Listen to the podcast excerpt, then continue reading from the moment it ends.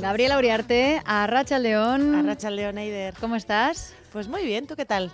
Muy bien, con muchas ganas de aprender en esta consulta de lunes que nos eh, traes cada semana. Hoy vamos a hablar además, eh, bueno, siempre estamos desmontando mitos, ¿no? En este caso se habla mucho de, no sé, alimentos con propiedades eh, sanadoras, curativos, casi medicinales y habrá algo de, de cierto, algunos vendrán mejor para unas cosas que otras, pero bueno, también hay mucho mito alrededor de esto, ¿verdad?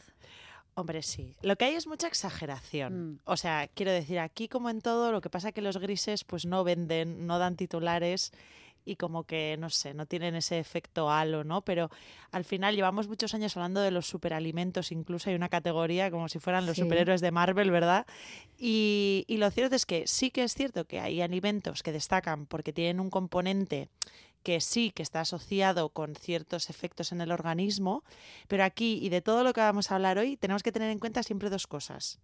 Que una cosa es que algo, o sea, como siempre os digo, que el veneno está en la dosis, o sea, es decir, algo puede tener eh, un compuesto que efectivamente está relacionado con X, ¿no? Con un efecto X, pero hay que revisar qué cantidad estamos tomando de eso para ver si verdaderamente puede tener un efecto directo. Y en general, la respuesta comodín, ya verás que te la voy a decir varias veces hoy, es que va a ser el patrón, va a ser la combinación de, muchos, de muchas cosas, lo que va a tener el efecto beneficioso. Pero sí, está todo exagerado, la verdad. Venga, pues vamos por Son alimentos con, con, buena campaña de marketing, ¿sabes? Sí, sí, el caso de los superalimentos que decías nos podía dar también para para un capítulo aparte, porque es cierto que se han puesto muy de moda últimamente y ahora todos son superalimentos, ¿no? que, que, son casi milagrosos. Bueno, algunos de ellos vamos a, comentar. Y mm. recordar, 688-840-840, por si tienen consultas o dudas nuestros oyentes. Em, recientemente eh, leía sobre un estudio en el que ha participado el Instituto de Investigación Sanitaria BioAraba, em, que ha comprobado que el uso del aceite de oliva virgen extra en pacientes con episodios depresivos puede contribuir a reducir sus síntomas es que eh, el aceite de oliva eh, además es que es un estudio que está, que está muy bien hecho, cosa que a veces no lo encontramos eh, en estudios sobre alimentación por la complicación que tienen, etcétera, pero sí que es un estudio que, demuestra que efectivamente el incluir aceite de oliva virgen extra en nuestro día a día habitualmente en el patrón dietético saludable, pues puede tener efectos en, en algo que es tan prevalente como la depresión, que es que no sabemos muy bien, bueno, es multifactorial, ¿no? Pero, pero sabemos, por ejemplo, que la alimentación juega un papel, lo han demostrado y, estamos de enhorabuena porque es como un motivo más para, bueno, pues ahora que está también tan encarecido ese producto, pues decir, mira, estoy haciendo una compra consciente e invirtiendo en mi salud, mi mm. salud mental pues eh, aceite de, oliva para ayudar en, episodios de, depresivos. y eh, muchas cosas más, a nivel cardiovascular, que esto ya lo sabíamos, eh, para tener unos buenos ratios de lo que llamamos, que no me gusta decir colesterol bueno y colesterol malo, pero, pero ayuda un montón, o sea, también a, nivel de salud cardiovascular, o sea, que una más a la lista. Sobre el colesterol también podríamos dedicar un... Uf, ese como un par de ¿eh? programas. Sí, sí, colesterol, me lo apunto, además me, interesa. Eh, bueno, vamos eh, con más ejemplos que han llegado a nuestros oídos en más de una ocasión y que seguro que también identifican nuestros oyentes. ¿Cuántas veces se ha dicho, por ejemplo, que el limón es un desintoxicante natural? Pues esto, si tuviera que ponerle el sello, le pondría el sello de, mito. O sea, mira, aquí hay una cosa que es muy interesante que sepamos y que tengamos en cuenta y es que si estamos intoxicados, o sea, si realmente estamos intoxicados, lo que tenemos que subir es echando leches, perdóname la expresión, al hospital, porque no nos queda mucho tiempo. O sea, si estamos intoxicados, eso quiere decir que alguno de los órganos, que es que una de sus funciones principales es desintoxicarnos, precisamente detoxificarnos, como los riñones, eh, los pulmones o el hígado, es que no está funcionando bien. Así que ya te puedes tomar todos los limones de la costa malfitana, para que me entiendas, que no, vas a hacer mucho. Vale, pues apuntado, mito, por cierto, nos están escribiendo tema colesterol, por favor, sí, haced un programa, nada, para el siguiente lunes, apuntado, que no se preocupen. Eh, el pomelo, en algunos portales de internet leemos que tiene propiedades que pueden prevenir afecciones como la pérdida de visión, cataratas, hipertensión. A ver, el, zumo de pomelo, aquí eh, tenemos dos tipos de interacciones, medicamento-alimento y alimento-medicamento, ¿vale? Entonces, en este caso sería una interacción, o sea, el zumo de pomelo tiene, puede interactuar con los medicamentos. No se sabe muy bien por qué, o por lo menos yo no lo he encontrado, seguro que hay alguien que nos está escuchando que igual lo sabe, pero una de las cosas que hace es que puede em, de alguna manera la, interacción hace que ah, consigue aumentar cinco veces la absorción oral de un fármaco, ¿vale? Entonces lo que hace es que puedas tener em, un episodio de, de que te intoxiques con el fármaco. Entonces, puede potenciarlo. Exacto, lo puede potenciar, efectivamente. Entonces, sobre todo es muy importante esta interacción con los fármacos que se les llama o se dice que tienen un índice terapéutico estrecho. Es decir, en los que eh, desajustes muy pequeños de la dosis, pues te la pueden liar, básicamente. Eh, o, por ejemplo, con personas que tengan, personas eh, mayores, personas ancianas, personas que tengan insuficiencia hepática, por ejemplo. Entonces, el consumo de zumo de pomelo si es que alguien nos está escuchando, toma medicación y toma zumo de pomelo, pues que escuche atentamente lo que le dice su médico o se lo pregunte porque puede, puede haber problemas. Es interesante eh, conocer la, interacción de algunos eh, alimentos con, los medicamentos. Recientemente leía un, un reportaje Em, que me resulta bastante llamativo sobre cómo mezclar o no mezclar los alimentos con ciertos medicamentos. Por ejemplo, si tomamos paracetamol, eh, mm. puede hacer más efecto en, ayunas y si lo acompañamos de algún alimento, mejor que no tenga hidratos de carbono ni pepsina, ponía, es decir, ni pera ni manzana, era el eh, titular. sí, a ver, es que es súper importante. Yo creo que hay como cierta tendencia a pensar que los medicamentos es mejor tomarlos con comidas, o a mí me da la sensación, ¿no? Es como que te da la sensación como que te va a proteger más el estómago y hay ciertos alimentos, por ejemplo, ciertos medicamentos, perdón, que se ven afectados por lo que decíamos ahora, por esa interacción con ciertos alimentos. Y hay medicamentos, por ejemplo, que son muy sensibles y que es interesante tomarlos en ayunas. El ejemplo más claro siempre es el, bueno, la levotiroxina, el medicamento que se suele dar para el tratamiento de, del hipotiroidismo. Eh, por ejemplo, ese hay que tomarlo espaciado en ayunas y espaciado de los alimentos por la mañana y, por ejemplo, hay otros eh, alimentos que también eh, tienen un, principal, juegan un papel súper importante en la interacción con otros medicamentos, como hablábamos, ¿no? De, del, del paracetamol, pero también eh, es que hay un montón. La lista, he llegado a leer, eh, buscando información, es que listas de hasta 200 medicamentos que pueden interaccionar con alimentos. Entonces, es que es muy largo. Entonces, lo más importante y la idea que tiene que quedar es que eh, la, toma de los medicamentos es algo que, con lo que tenemos que ser súper rigurosos y rigurosas. Es decir, si te dicen ayunas, en ayunas. Si te dice con comida, con comida. Si te dice alejado, por ejemplo, de lácteos, alejado de lácteos. Si te dice... O sea, es una parte creo que es importante tener en cuenta para que el medicamento que estemos tomando haga el efecto farmacéutico que se, que se espera, terapéutico que se espera. Que yo creo que es algo que la gente no tiene muy en cuenta, ¿no? Somos un poco desastre con eso. Sí, bueno, no tenemos yo creo que la, información adecuada, ¿no? Yo creo que nos lo explican, pero estamos un poco como que se, se, nos medio olvida en algún momento. Pues yo, yo siempre les digo a la gente que viene a consulta que apunten en la caja del medicamento cuándo hay que tomárselo. Yo sé que os aquí de echado unos papeles maravillosos que a mm. veces acaban extraviados, pero que, apunten en la caja del medicamento, por la mañana, en ayunas o con comida o tal. Es súper importante la, administración que hacemos en casa de los medicamentos. Pues junto tienes, con los tienes razón, tienes razón. Eh, otra gente que dice, em, pregunta, ¿en premenopausia es bueno tomar magnesio, ácido hialurónico y colágeno? Bueno, el magnesio Em, es un mineral que es muy interesante. Se ha visto que en general hay un déficit de magnesio normalmente por los patrones dietéticos que seguimos. Entonces, el magnesio te diría que es, que es interesante. Ya no solo en premenopausia, sino también en gente deportista, porque ayuda a la recuperación muscular, ayuda al descanso, por ejemplo. Eh, el colágeno tengo yo mis reservas. Vale, vale. porque está muy de moda pero no lo ves. Perdón, ¿eh?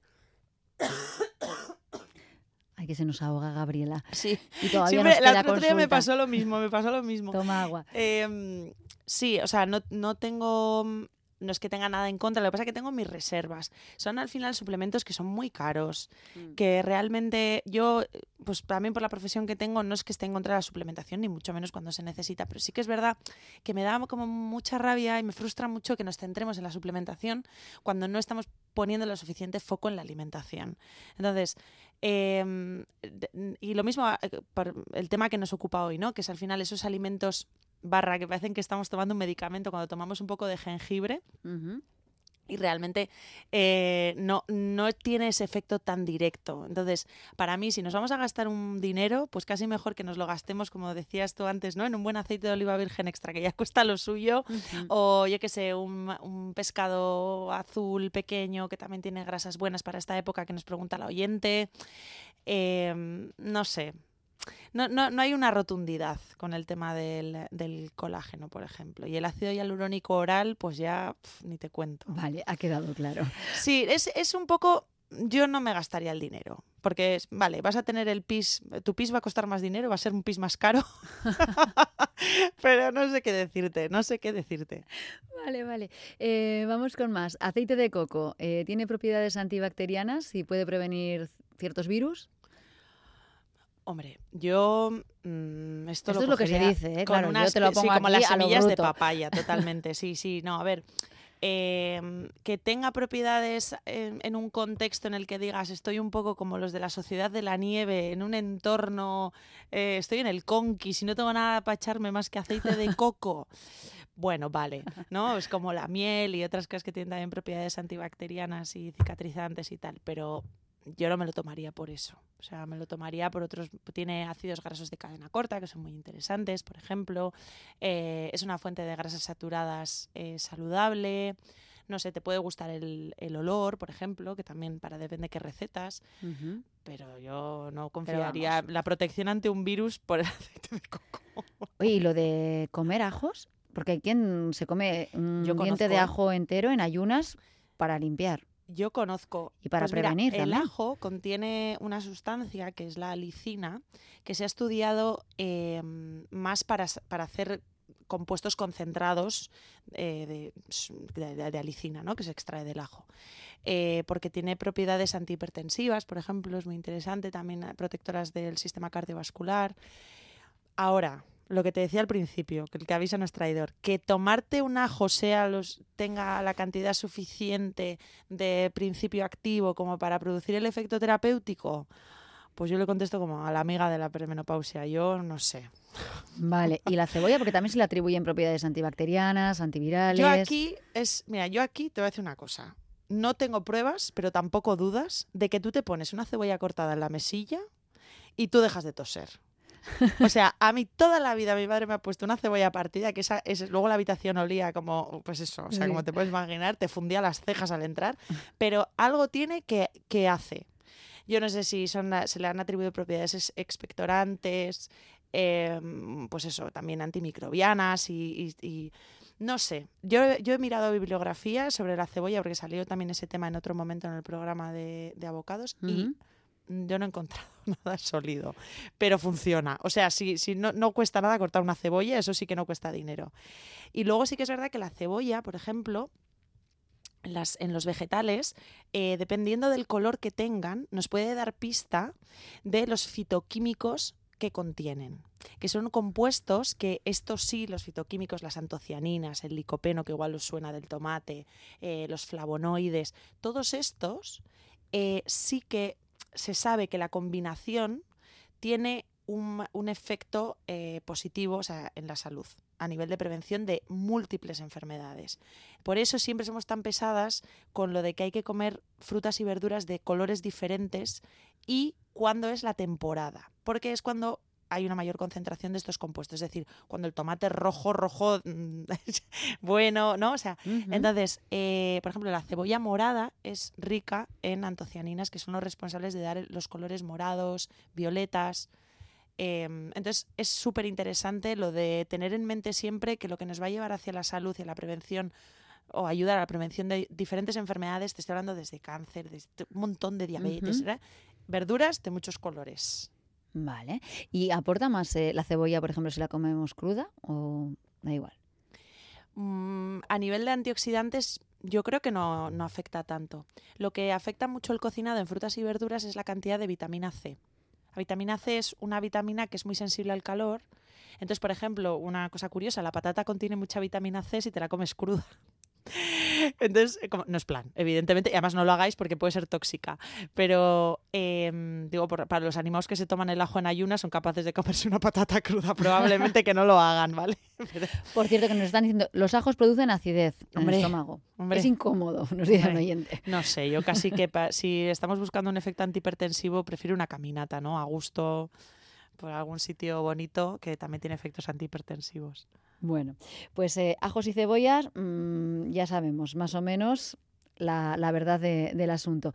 Eh, nos eh, pregunta un oyente, em, ¿la chía en el desayuno es bueno porque la tomo a diario con limón? Pues mira, la chía, que es de los que se llevó el primer galón de superalimento, la chía es un alimento, una semilla muy interesante a nivel nutricional. No solo porque tiene una cantidad, una concentración de omega 3 muy buena, de fibra, bueno, y otros compuestos también que son muy interesantes para la salud. Em, lo que pasa es que volvemos a lo mismo. Eh, va a sumar, es como, como una pieza del puzzle, ¿vale? O sea, es una, una pieza buena incluir chía habitualmente, pero también es interesante que vaya acompañado de, otros, de otras acciones a lo largo del día. Entonces, no hay que darle propiedades eh, mágicas a la chía, pero sí que es un no sé, en el 11 titular yo pondría la chía. Es, un buen, es una buena adquisición. Entonces, lo que no me vale es, yo qué sé, me estoy tomando eh, mi chía con limón y mi lo que sea que es desayune y luego durante la mañana me tomo cinco cigarros, ¿sabes? Pues evidentemente, no, es que es que hay que tener un poco de coherencia a nivel de patrón de estilo de vida, porque si no, no, podemos confiar tanto solo en un alimento. Mm. Otro de los eh, superalimentos, la cúrcuma. Eh. Lo mismo, y el jengibre, que también está súper de moda. El, la cúrcuma y el jengibre, eh, en poblaciones que las han consumido habitualmente, pues por ejemplo la cúrcuma en la India y bueno y en Asia se ve un montón, ¿no? Y el jengibre también, el lemongrass y todo este tipo de condimentos eh, utilizados habitualmente en un conjunto, repito, con un patrón dietético, pues claro, no es lo mismo hacerse em, pues no sé cómo decirte, un curry de, con panceta, ya sé que no existe, pero bueno, que, por ejemplo un curry de gambas. o Entonces, eh, sí que es verdad que los dos tienen propiedades antiinflamatorias, propiedades antioxidantes, han, sacado muy buenos resultados en, en todas las investigaciones científicas que se han hecho. Lo que pasa es que, claro, la cantidad que consumimos, ¿cuánta es? Entonces, lo mismo, pues sí, son, son buenos alimentos para incluirlos en nuestros hábitos eh, del día a día. Pues, por ejemplo, infusiones de jengibre o, hacer licuados con jengibre o añadirlos en recetas también. Vale. Está bien. Vale. Eh, por cierto, que eh, también como especie menos exótica, pero se suele incluir en ese, en ese top, en esa lista, la canela. Bueno, es que de la canela se ha dicho casi casi que ten cuidado, no tomes mucha canela, que a ver si no vas a poder frenar el, deseo o la libido. O sea, es una cosa como que parece eso cachondina o así. No sé. no, eso no, no tiene. La canela es una también lo mismo, es un condimento muy interesante. Sabemos que cocinar con, este tipo de condimentos y con la pimienta negra, por ejemplo, también, con, con, el ajo que hemos dicho antes, o sea, condimentar la comida y hacer un poco más variado con qué le damos sabor a la comida, sabemos que es un buen, un buen negocio. Pero, pero lo que te digo, o sea, tratar a la canela, al, jengibre, a la cúrcuma, a la chía, a todos los alimentos que hemos ido haciendo el repaso entre las dos, como que único, o sea, por sí solos tiene ese efecto directo, pues tú imagínate la que liaríamos. Claro, pues nada, como la kriptonita. Totalmente, totalmente, claro. Irrompibles. Eh, mm, nos preguntan por aquí eh, por las semillas de lino y la levadura de cerveza. Las semillas de lino también. Mira, yo las semillas de lino las recomiendo especialmente porque eso sí que puedes llegar a una dosis buena. Por ejemplo, para las personas que tienen problemas de estreñimiento, eh, las semillas de lino en remojo, que es un poco, sacan como un moquillo, si alguien lo ha hecho sabrá de lo que le hablo, pero eh, sacan como un moquillo que es muy interesante porque da esa viscosidad Em, y ayuda al tránsito intestinal. Entonces, por ejemplo, las semillas de lino sí que es verdad que es, que es un hábito que se va, el que esté ahí siempre a la pelea con eso le, puede venir súper bien. Y se ponen a remojo y se toman así. Cualquier semilla, sea la chía, el lino, lo que quieras, para conseguir sacar las propiedades que tienen, o sea, es decir, para que te hagan el efecto que estás buscando que te hagan, tienen que estar o molidas y o hidratadas. Porque si no, mm, lo que te decía antes, lo mismo que entran, salen. O sea que en mal negocio. No se quedan, no hacen nada. No. Vale, ¿y la levadura de cerveza que también nos También, la levadura de cerveza eh, tiene una concentración de vitaminas y minerales muy alta. Entonces se ha utilizado tradicionalmente como suplemento multivitamínico casi también pues para el pelo, para diferentes cosas. Pero lo mismo, ¿qué cantidad estamos tomando? Habría que ver. Yo, lo, yo estas, estas cosas me gustaría que la gente las tuviera como en conciencia, como de, bueno, pues esto también añado y voy añadiendo, son pequeñas cosas que igual aisladamente no te van a dar ese efecto, pero que en conjunto hacen lo que te decía un buen once inicial, ¿no? Vale. Nos preguntan si las semillas de lino en los niños eh, son buenas. Sí, sin problema. Sin problema. Sin problema alguno. Sin problema. Lo, pueden tomar si les gusta, las pueden tomar molidas, porque igual ya te digo que ese, ese remojo que deja el agua un poco como un moquillo, igual te dicen que no. Pero semillas de lino molidas, por ejemplo, es una súper buena opción para añadir a yogures o incluso en zumos. Yo, yo llegaba a espolvorearlo encima de una ensalada. Ajá. Vale, yo no conocía las semillas de lino, así que... Pues es un buen invento. Tomo ¿eh? nota, vale. Eh, claro, nos dice un oyente, lo importante es que de lo que comemos, eh, al activo que puede llegar a nuestro torrente sanguíneo, pues qué pasa con la curcumina, que apenas pasa al torrente de la absorción, es mínima están puestos ¿eh? nuestros eh, Sí, luego pues hay combinaciones para aumentar la absorción, que igual se refiere a eso, con pimienta negra, se recomienda. Entonces, por eso te digo que es que ojalá fuera tan fácil, ¿te imaginas? O sea, ojalá. Claro. Entonces, eh, bueno, pues sí, sabemos que la alimentación juega un papel súper importante en nuestra salud y en la prevención de enfermedades, pero desde luego que hay, es una entre muchos, muchos factores. Bueno, pero aquí estamos para eh, saber más y mejor Exacto. sobre alimentación. Eh, mira, nos dice un oyente, ¿acaso el plato de lentejas no es un superalimento? Exacto, pues estoy muy de acuerdo. estoy muy de acuerdo. Yo que soy legumbres, o sea... Totalmente. Eh, y otra gente que dice la leche materna es el superalimento top. Eh, ¿Qué fue de las vallas de, de Goyi, por cierto? Estas, también. Estas, estas lo petaron, ¿eh? Claro, porque aquí estamos hablando de superalimentos que se ponen de, de moda y aquello, eh, bueno, fue un, un boom. Parecía que, que, tenían pues no sé, que eran mágicas. sí, bueno, son, es un poco como, ¿tú te acuerdas de las Power Balance? Son un poco como las Power Balance de la alimentación, ¿sabes? Todo el mundo, chica, teníamos todos un efecto placebo, las Power Balance, por si alguien no se acuerda de esa pulsera que de repente te la ponías y te mejoraba el equilibrio, bueno, bueno, o sea, está, eras casi Superman, a punto de echar a volar, no sé cómo decirte. Mm. Entonces, bueno, pues es que es eso, o sea, y aparte, Jolina, eh, a mí siempre me gusta mucho reflexionar sobre esto y tener este, esta perspectiva de la alimentación que es una alimentación basada en, en, modas de gente súper privilegiada. O sea, en la época en la que vivimos, en la que, pues, jolín, a todos nos pica más el bolsillo cuando vamos a comprar. Es que eso es, es, un hecho. y es, y es a mí me resulta vergonzoso. O sea, creo que es algo que se debería proteger. Entonces, poner la salud en, en unas vallas que crecen, eh, que se los toma un monje tibetano a medianoche, en el ¿sabes? O sea, la salud es más sencillo que todo eso y no necesitamos para nada, o sea, necesitamos mucho más el plato de lentejas de toda la vida, necesitamos volver a cocinar, necesitamos tener menos estrés, necesitamos también una perspectiva más social de la salud y dejarnos un poco, y perdóname la expresión, de pijadas de, hmm. que, de Hollywood, ¿sabes? Que al final, bueno, pues sí, pues tiene su gracia y algunas cosas que efectivamente son interesantes incluir en un patrón dietético, pero que si no tomas chía en tu vida, si no tomas lino, si no tomas jengibre, si no tomas cúrcuma, si no tomas bayas de goji, eh, de verdad que puedes estar saludable. Desde luego. Em, hay muchas preguntas. ¿eh? Voy a intentar, eh, en el poco tiempo que nos queda, trasladarte algunas de ellas. Em, nos preguntan a ver qué te parece sustituir la miel por el azúcar en yogures, leche.